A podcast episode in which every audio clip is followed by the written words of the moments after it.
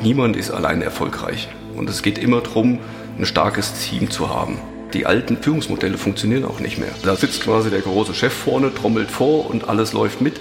Das ist vorbei. Heute brauchen wir Teams, die flexibel sind, verstehen, worum es geht. Ich bin großer Freund von Fail Fast, Learn Fast. Was ist eigentlich Erfolg? Diese Frage habe ich mir vor einigen Jahren gestellt und mich auf die Suche nach Antworten gemacht. Viele habe ich durch die Erkenntnisse der Hirnforschung gewonnen. Aber noch spannender finde ich die Geschichten und Erfahrungen anderer Menschen. Um sie geht es in diesem Podcast. Gemeinsam möchten wir dem Wort Erfolg eine neue Bedeutung geben und unsere Zuhörer zum eigenen Reflektieren und Nachdenken anregen. Mehr über mich und diesen Podcast findet ihr auf ulifunke.com. Dieser Podcast wird präsentiert von Narando. Mit Narando verwandeln Sie Ihre Blogposts in interessante Audiobeiträge von echten Sprechern vorgelesen. Mehr Infos auf narando.com.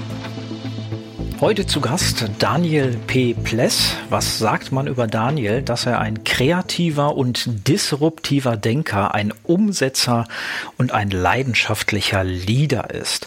In den letzten 20 Jahren hat er über 100 Projekte in mehr als 35 Ländern unterstützt, durchgeführt und seine ersten Arbeitserfahrungen machte er tatsächlich als Caterer und Fallschirmjäger bei der Bundeswehr. Eine spannende Mischung, ähm, also ein Mensch voller Kontraste, den wir heute ein bisschen näher kennenlernen wollen. Hallo Daniel. Ja, hallo, liebe Uli und Erstmal heiße ich dich herzlich willkommen in äh, meiner Heimatstadt in Frankfurt am Main. Freut mich tierisch, dass das heute klappt und dass du den langen Weg auf dich genommen hast und wir uns hier heute treffen. Ja, ich glaube, das lohnt sich auf jeden Fall, denn du hast äh, einiges schon in deinem Leben erlebt, einiges schon äh, auf den Weg gebracht. Du hast, ähm, habe ich mir sagen lassen, Großstädte wie Neu-Delhi vom Smog befreit. Du hast äh, Millionen von Haushalten mit Strom versorgt, ähm, bist jetzt aber als Weltenbummler wieder in deine alte Heimat Frankfurt am Main zurückgekehrt, wo wir jetzt heute hier sitzen, um das Interview aufzuzeichnen und bist hier an einem besonderen, zukunftsweisenden Projekt beteiligt.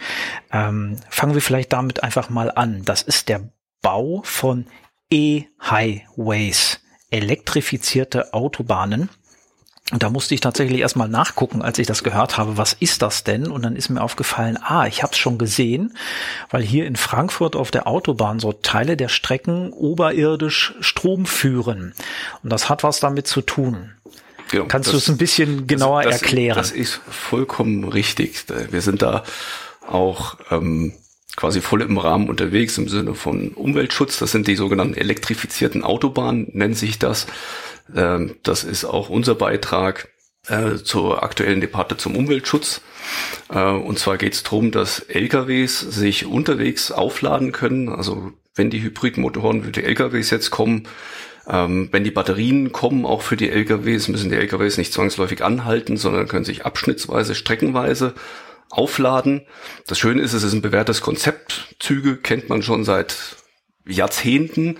Die Oberleitungen sind ein, sind ein etabliertes Konzept, das wir jetzt einfach über die Autobahn bauen und sich so die LKWs vor allen Dingen auch in Ballungsgebieten draufhängen können, um insbesondere Emissionen zu reduzieren. Was ist da jetzt deine Aufgabe?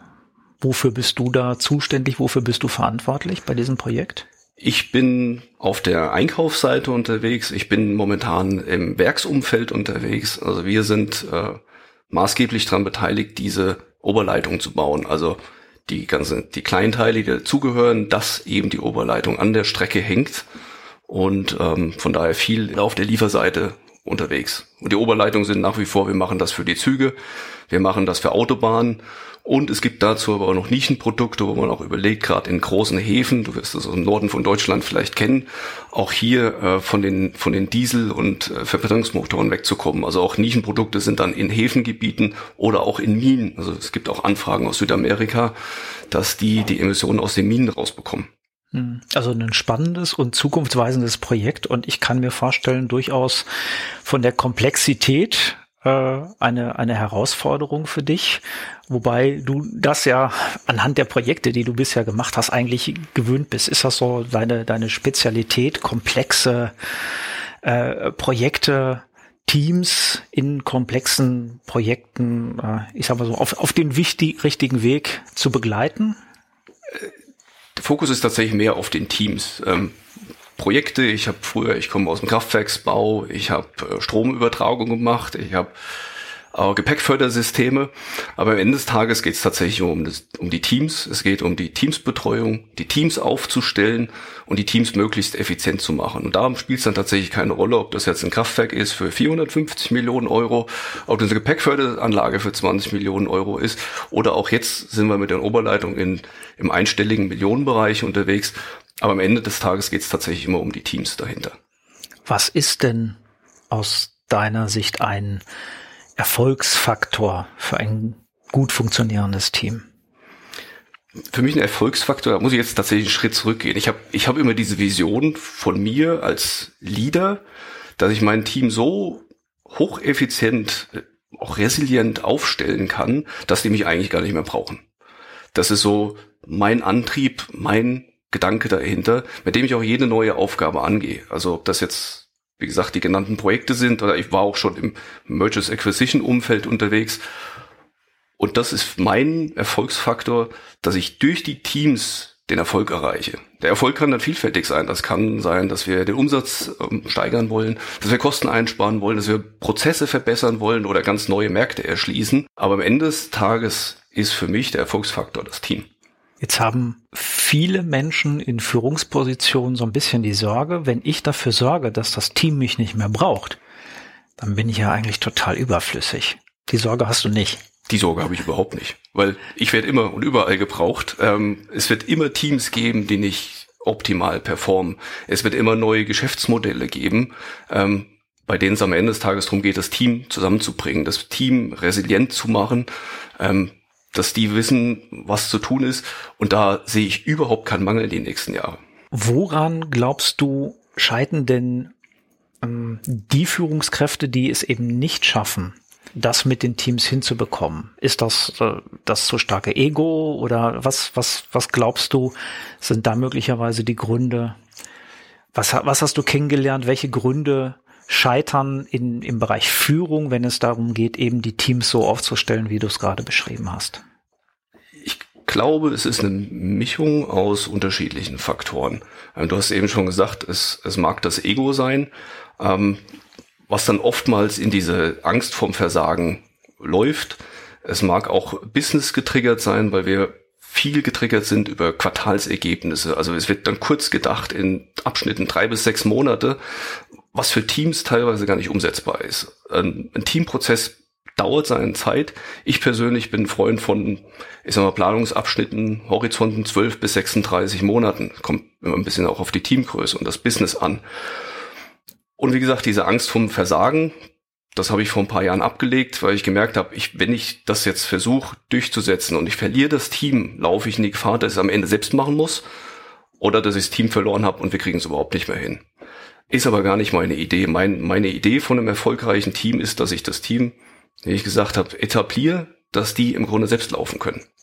Also mein Bild ist, am Ende gebe ich nur noch einen Takt vor, eine Strategie, eine Idee und das Team weiß sofort, was zu tun ist oder weiß vor allen Dingen auch, wann es sich zu melden hat und sagt, Moment, ich habe ein Problem, wir brauchen Hilfe. Das ist dann auch für mich der große Erfolg. Glaubst du, dass das auch ein Erfolgsfaktor zum Thema Agilität ist. Denn das, was wir schon seit vielen Jahren zunehmend erleben, ist, dass es eben nicht so ist wie in früheren Jahren. Man kann sich über einen Zeitraum fünf bis zehn Jahren darauf verlassen. Es ist wie immer, alles ist gleich. Heutzutage änderten sich ja äh, ganze Märkte, ganze Kontexte innerhalb eines Jahres fast völlig. Äh, ich glaube, so gerade die letzten Jahre mit äh, Corona, mit Ukraine-Krieg, da sind so viele Dinge passiert und da erkennt man eben sehr schnell, welche Teams sind in der Lage, damit eben agil umzugehen und welche nicht. Glaubst du, dass die Art und Weise, wie du die Teams aufbaust, da eben förderlich ist? Absolut, weil genau das ist auch das, was ich selbst jetzt, was vorhin gesagt, die letzten 20 Jahre beobachte. Ich habe ganz ursprünglich in einem sehr konservativen Business angefangen. Da bestanden die Kunden zu 95 Prozent aus Staatskonzernen. Das hat sich in kürzest, kürzester Zeit geändert und dann hat man gemerkt, die alten Führungsmodelle funktionieren auch nicht mehr. Also da sitzt, sitzt quasi der große Chef vorne, trommelt vor und alles läuft mit. Das ist vorbei. Wir brauchen heute, brauchen wir Teams, die flexibel sind, die verstehen, worum es geht. Worum es geht, ist am Ende für mich immer der Kunde. Und das muss man bei den Teams wecken, damit die mitziehen, dass die auch verstehen, der Markt ändert sich. Wir haben gerade jetzt aktuell wieder eine Krise auf den, auf den Zuliefermärkten mit der Energiekrise. Ähm, für uns ändert sich die Situation momentan wöchentlich. Also Sachen, die wir sonst in drei Wochen bekommen haben, kriegen wir nächste Woche auf einmal nur noch in einem halben Jahr. Und wir müssen da extrem schnell reagieren momentan. Und da ist es für mich extrem wichtig, dass mein Team weiß, was zu tun ist. Wo melde ich mich? Wie eskaliere ich? Mit wem muss ich reden? Wie bin ich meinen Kunden ein? Wie stelle ich sicher, dass mein, mein Kunde informiert ist? Diese Ansprüche, die gab es praktisch vor 20 Jahren gar nicht. Wir wissen aus den Neurowissenschaften, dass Menschen, die unter Druck arbeiten, nicht kreativ, nicht so kreativ sein können, nicht so innovativ sein können, die Fokussierung des Gehirns, der Aufmerksamkeit, alles eben äh, vielleicht auf eine unmittelbare Problemlösung ausgerichtet ist, nämlich das Problem, woher dieser Druck kommt. Aber wenn es darum geht, daran hinauszuschauen oder äh, vielleicht in den, äh, wir nennen das immer so schön, in den Möglichkeitsraum weiter hineinzugehen und auch unwahrscheinliche Lösungen oder Lösungswege mal in Betracht zu ziehen, dann fällt den Menschen das unter Druck schwer. Und ich würde das jetzt so interpretieren, dass du dem Team eine maximale Freiheit, eine maximale Selbstständigkeit und Selbstverantwortung gibst. Kann ich das so verstehen? Ja, mhm. also das, das ist vollkommen richtig. Ähm, du hast es auch richtig gesagt, ja. Wenn ich, ich kann natürlich viel Druck aufbauen und kann das mit Druck durchpushen. Ich bin aber der Meinung, und ich habe so beobachtet, dass das selten nachhaltig ist. Also um kurzfristig Ziele zu erreichen, da kann ich einen Haufen, da kann ich eine Menge Druck aufbauen, irgendwie wird es funktionieren. Am Ende ist aber keiner glücklich, alle sind ausgebrannt und wir sind ja dann nicht am Ende. Es geht ja dann immer noch weiter. Ähm, deshalb, ich bin großer Freund von, ich habe das mal gehört, das nennt sich Fail Fast, Learn Fast. Also im Zweifel, es kommt einer mit einer Idee, vielleicht auch eine verrückte Idee, irgendwas, was wir noch nie gemacht haben. Und ich gebe dem Team Freiraum und sage, weißt du was, wie lange brauchst du? Woche, zwei, mach einfach. Dann lasse ich die laufen und nach zwei Wochen gucken wir uns an, hat es funktioniert oder nicht. Wenn wir das Gefühl haben, wir sind auf einem guten Weg, dann führen wir es weiter. Haben wir das Gefühl, es funktioniert nicht, dann lassen wir es wieder bleiben, haken es ab, schreiben uns das auf, damit wir auch im Jahr noch wissen, dass wir es mal gemacht haben und nicht nochmal wiederholen. Und so entwickeln wir uns dann auch weiter. Es gibt einen Neurowissenschaftler in Bochum, der hat mal einen schönen Satz gesagt, wenn wir fehlerfrei sind, dann sind wir auch lernfrei. Und äh, das unterstreicht das, was, was du sagst. Also unser Gehirn lernt vorwiegend aus Fehlern oder eben auch falschen Prognosen. Die dürfen auch mal besser als erwartet sein. Aber durch schlechter als erwartet oder komplett anders lernt das Gehirn viel mehr, spannenderweise. Und es lernt gar nicht, wenn es genauso ist wie erwartet. Und da findet sich dann eben in der Neurobiologie wunderbar wieder, was, was du gerade auch beschrieben hast. Ähm, da muss ich jetzt natürlich auch äh, anknüpfen und mal fragen, bist du denn auch schon mal auf die Nase gefallen? Hast du auch schon einen Fail gehabt und was hast du daraus gelernt? Ich, ich bin tatsächlich auch schon einige Male auf die Nase gefallen. Gerade weil es geht ja heute um, um Teamführung. Ich bin damals aus meinem Job gekommen mit dem großen Kraftwerksprojekt 450 Millionen Euro. Da hatte ich ein eingespieltes Projektteam, das gut funktioniert hat und ähm, habe dann die Verantwortung übernommen für ein sogenanntes Mergers and Acquisition Projekt. Also ein, ein deutscher DAX-Konzern hat einen Lieferanten in Holland zugekauft und koordiniert haben wir dieses Projekt aus Österreich. Also, kannst du dir das schon vorstellen, Österreich, Holland, Deutschland. Allein das war schon eine sehr interessante Konstruktion. Können wir einen extra Podcast drüber machen. Das glaube ich, ja. Aber ähm, die Erkenntnis war vor allen Dingen, dass ich der Meinung war, jetzt habe ich es ja nicht nur mit hochgebildeten Ingenieuren zu tun, sondern mit Führungskräften, wirklich intelligenten Leuten, die schon jahrelang das Geschäft betreuen und saß dann da in den Meetings mit meinen Checklisten und war der Meinung, die wissen ja jetzt, was zu tun ist. Und bin grandios gescheitert. Es hat überhaupt nicht funktioniert. Äh, die Leute haben sich in langen Diskussionen verstrickt. Äh, die, die, aufgekauft wurden, waren der Meinung, ihr habt uns ja gekauft, weil wir so gut sind. Die, die gekauft haben, die haben gesagt, wir haben euch ja gekauft, weil ihr so schlecht seid. Und in, in diesem ganzen Konstrukt äh, sind wir überhaupt nicht in die Lösungsfindung gekommen. Ich habe dann wirklich ein paar Wochen da gesessen und war mir nicht sicher, ob ich, ob das gerade ein Fehler war, diesen, diesen Job einzugehen. War aber der Überzeugung, da muss es eine Lösung geben, haben ja andere auch schon geschafft und habe dann irgendwann, ich weiß gar nicht mehr, es müsste müsst irgendwo in, in Leiden bei Amsterdam abends in der Bar gewesen sein, nach einem Teammeeting, saßen wir zusammen und ich habe festgestellt, Österreich, Deutschland, Niederlande und die Kollegen haben angefangen über Fußball zu reden. Und auf einmal hat man sich verstanden. Und so bin ich dann da hingekommen, dass ich festgestellt habe, ich brauche eine gemeinsame Sprache. Und ich habe es dann tatsächlich über das Fußballjargon versucht, die zusammenzuführen. Und war hellauf begeistert. Es hat funktioniert. Wir haben uns auf einmal verstanden. Wir haben gesagt, wir müssen, stellt euch vor, wir sind ein Team in der Champions League. Ein paar Österreicher, ein paar Niederländer, ein paar Deutsche. Und es gehört natürlich dazu, wir müssen die Strategien wechseln, wir müssen uns anpassen, je nachdem, gegen wen wir spielen. Und das war, es war wie ein Wunder. Auf einmal, auf einmal lief's. Ja, schönes Beispiel. Du, du, hast die Menschen da abgeholt, wo sie sind. Ja. Ne, und äh, hast dafür gesorgt, dass sie eine Sprache sprechen. Das äh, finde ich tolles, tolles Beispiel.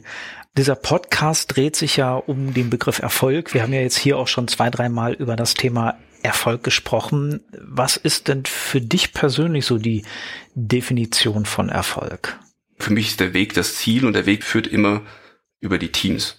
Ich hatte es vorhin kurz erwähnt, der Erfolg kann dann ein definiertes Ergebnis sein. Und wenn ich das erreiche, dann habe ich den Erfolg gehabt. Nur für mich ist eben auch klar, dass ich den Erfolg nie alleine habe. Niemand ist alleine erfolgreich. Und es geht immer darum, ein starkes Team zu haben. Kann er jetzt auch gerade in der heutigen Zeit, wir reden viel über Jeff Bezos momentan, über Elon Musk, die sehr erfolgreich sind, sind auch die Frontrunner, die man immer sieht, aber auch die, die Personen leben von starken Teams im Hintergrund. Und das ist der Erfolg. Das ist auch für mich der Erfolg. Und so definiere ich das auch. Ich habe ich hab da eine ganz nette Sache, da, da denke ich tatsächlich sehr oft gern dran, aber das auch ein bisschen emotional gebunden ist. Ich, ich war damals in Indien, ich bin nach Indien gekommen, bin da auf einen Einsatz für drei Jahre, hat äh, 200 Leute, 100 Projekte in unterschiedlichen Status der Projekte und stand vor dieser großen Herausforderung. Ich hatte gerade das M&A-Projekt schon betreut. Ich wusste, aha, ich kann die irgendwie zusammenführen über Sport. In Indien hat es mit Cricket äh, auch sehr gut funktioniert. Leider konnte man damit Fußball nicht sonderlich viel anfangen. Und es waren drei harte Jahre. Ich habe aber das Team inhaltlich tatsächlich kaum verändert, sondern wir sind, ich bin da mit äh, ein paar Taktiken dran gegangen, da kommen wir nachher noch zu, und konnte das Team nach drei Jahren so aufstellen, dass ich rückblickend gesehen habe. Wir haben das Team entwickelt, wir haben den kompletten Standort quasi umgekrempelt mit dem bestehenden Team. Also am Anfang hat dann, haben die Kollegen nicht miteinander geredet. Und am Ende war das Team so gut, dass man die komplette Einheit aus Indien hauptverantwortlich für ganz Asien gemacht hat. Und was mich, was mich dabei am meisten bewegt hat, ist, dass das Team ja nach drei Jahren, ich habe die Tasse noch zu Hause, eine Tasse geschenkt hat, auf denen die mir danken, für meine Geduld und mein Einfühlvermögen, sie dahin zu führen, wo sie waren. Und da muss ich gestehen, das war für mich der größte Erfolg. Da ist, da ist kein, kein Profit, keine Reduzierung von Kosten, nichts. Das war für mich persönlich was, was mir wirklich nahe ging, was mir heute noch nahe geht. Und das war ein Riesenerfolg. Du hast ja schon so ein paar Einblicke in die, ja, in, in deine Prinzipien gegeben. Es gerade aber auch angedeutet, so ein, ein paar Taktiken. Also was, wären so ein paar Taktiken, die du, ohne zu viel zu verraten, damit du dich auch nicht wieder überflüssig machst, was wir ja schon festgestellt haben, was du nicht bist, auch wenn die Teams alleine laufen.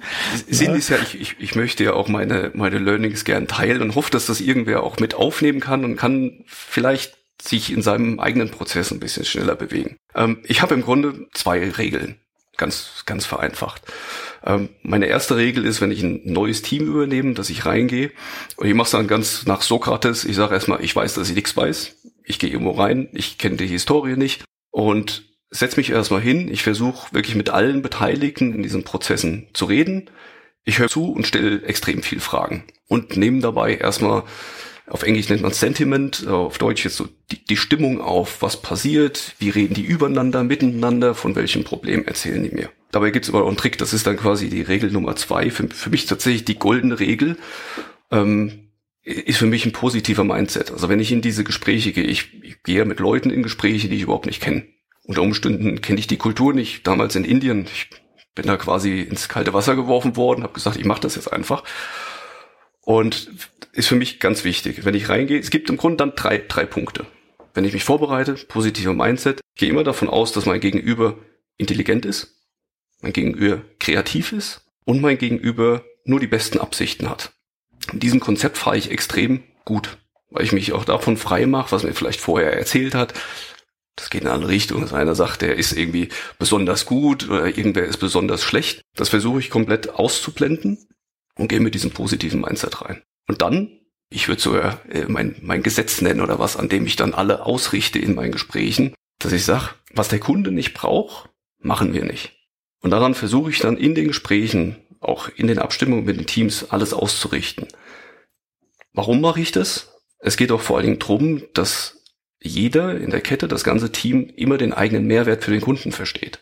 Und deshalb gehe ich erstmal rein. Also mein Gegenüber ist immer intelligent, kreativ, hat nur die besten Absichten und was der Kunde nicht braucht, machen wir nicht. Und damit fahre ich sehr gut. Das ist so mein Geheimnis dahinter. Das sind die Erfolgsregeln von Daniel P. Pless. Ich habe noch gar nicht gefragt, für was steht das P? das, ist, das ist eine gute Frage. Ist aber gar nicht kompliziert. Ich äh, gehöre tatsächlich noch zu den wenigen Personen äh, in Deutschland mit dem zweiten Namen. Also mein voller Name ist Daniel Patrick Pless. Und ähm, ja, ich befürchte, es ist relativ simpel, dass meine Eltern sich damals nicht entscheiden konnten. hatten zwei Namen und haben sich dann eben für Daniel Patrick entschieden. Und du findest es spannender abzukürzen, als ihn auszuschreiben? Es wird zu lang. Es ist, aber ah, ich okay. nehme trotzdem gerne ja, mit auf. Mich hat's neugierig gemacht. Also das ist ja dann auch ein toller Effekt, dass es neugierig macht. Und ja, du hast uns schon sehr viele, sehr spannende Einblicke gegeben. Ich möchte aber doch noch mal wissen, wie hast du das denn in Neu-Delhi geschafft? Und wie hat man den Mut, auch sowas anzugehen? Also äh, ich hätte da, glaube ich, erstmal ein bisschen Muffensausen, wenn es heißt, hier, deine Mission ist, äh, ne, ne, be befrei mal Neu-Delhi vom Smog. Oder warst du dir sicher, du packst das? Äh, ich muss gestehen, sicher bin ich mir im Grunde nie, aber ich bin immer optimistisch und zuversichtlich. Ähm, und ich glaube, das liegt auch daran, dass ich einfach extrem neugierig bin, ja, schon immer war. Ähm, es geht im Grunde geht's viel weiter zurück. Ich wollte damals im Studium, habe ich mir erzählt, ich will ins Ausland, ich will ins Ausland. Dann kam, ich erinnere mich doch, da kam der erste Anruf. Ich hatte gerade mein duales Studium angefangen. Da hieß es, ich habe hier was ins Ausland. Sei, wow, cool, endlich Amerika. Da hieß ja, Saudi-Arabien. Also mein erster Auslandseinsatz war auch Saudi. Ich glaube aber, das hat mir dann jetzt auch später geholfen, um jetzt den Kreis wieder zu schließen, dass ich gesagt habe, okay, ich, ich muss das jetzt aber machen, jetzt hast du so lange rumgequengelt, jetzt kannst du nicht Nein sagen. Und es war aber auch gut, ich war dann in Saudi-Arabien, ich war damals auch in, in Syrien, bevor dieser dramatische Krieg losging und hat mir dann auch geholfen, als mich damals eine ehemalige Chefin angerufen hat und auch sagte, Daniel, ich brauche dich, ich hätte hier was, willst du mir nicht helfen? Dann sagte sie Neu-Delhi. War für mich auch erstmal ein Schock, aber auf der anderen Seite dachte ich, na, wenn nicht jetzt, wann dann? Und Delhi, das ist doch mal, das ist mal was ganz anderes. Da will ich hin. War dann vor Ort, habe mir äh, eineinhalb Wochen lang den, das Büro angeschaut, habe die Kollegen kennengelernt, habe gesagt, cool, äh, völlig andere Welt, äh, äh, extrem spannend. Und äh, so habe ich dann diesen Job auch in Delhi angenommen. Und die drei Jahre in Delhi haben mich auch äh, nicht enttäuscht. Und ja, muss auch gestehen, ich habe in Delhi dann jetzt meine heutige Frau auch kennengelernt. Und somit war äh, beruflich wie auch privat der Einsatz in Indien ein voller Erfolg. So, das ist doch ein wunderbares Schlusswort. Vielen Dank, dass du dir Zeit genommen hast, Daniel P. Pless. Jetzt wissen wir auch, warum man dich als kreativ, disruptiv, als Denker, Umsetzer und Leader bezeichnet. Und ähm, ich kann nur sagen, auch aus meiner Perspektive, äh, so ein bisschen mit der neurowissenschaftlichen Brille auf, ohne dass du wahrscheinlich viele Fortbildungen in dem Bereich hattest, äh, machst du da unglaublich viel richtig. Weiterhin viel Erfolg. Aktuell mit den E-Highways, zukünftig, wer weiß, welche tollen Projekte wir von dir noch äh, erleben dürfen. Du hast ja sicherlich noch ein bisschen was vor dir. Da wird noch einiges kommen. Uli, ich danke dir. Das war dem Erfolg auf der Spur mit Uli Funke. Mehr zu mir und diesem Podcast findet ihr auf ulifunke.com. Diese Podcast-Folge wurde präsentiert von Narando. Mit Narando verwandeln Sie Ihre Blogposts in interessante Audiobeiträge von echten Sprechern vorgelesen. Der so produzierte Blogcast lässt sich direkt auf Ihrer Webseite abspielen und natürlich auch bei Spotify, Apple Podcast und Co. Mehr Infos auf narando.com.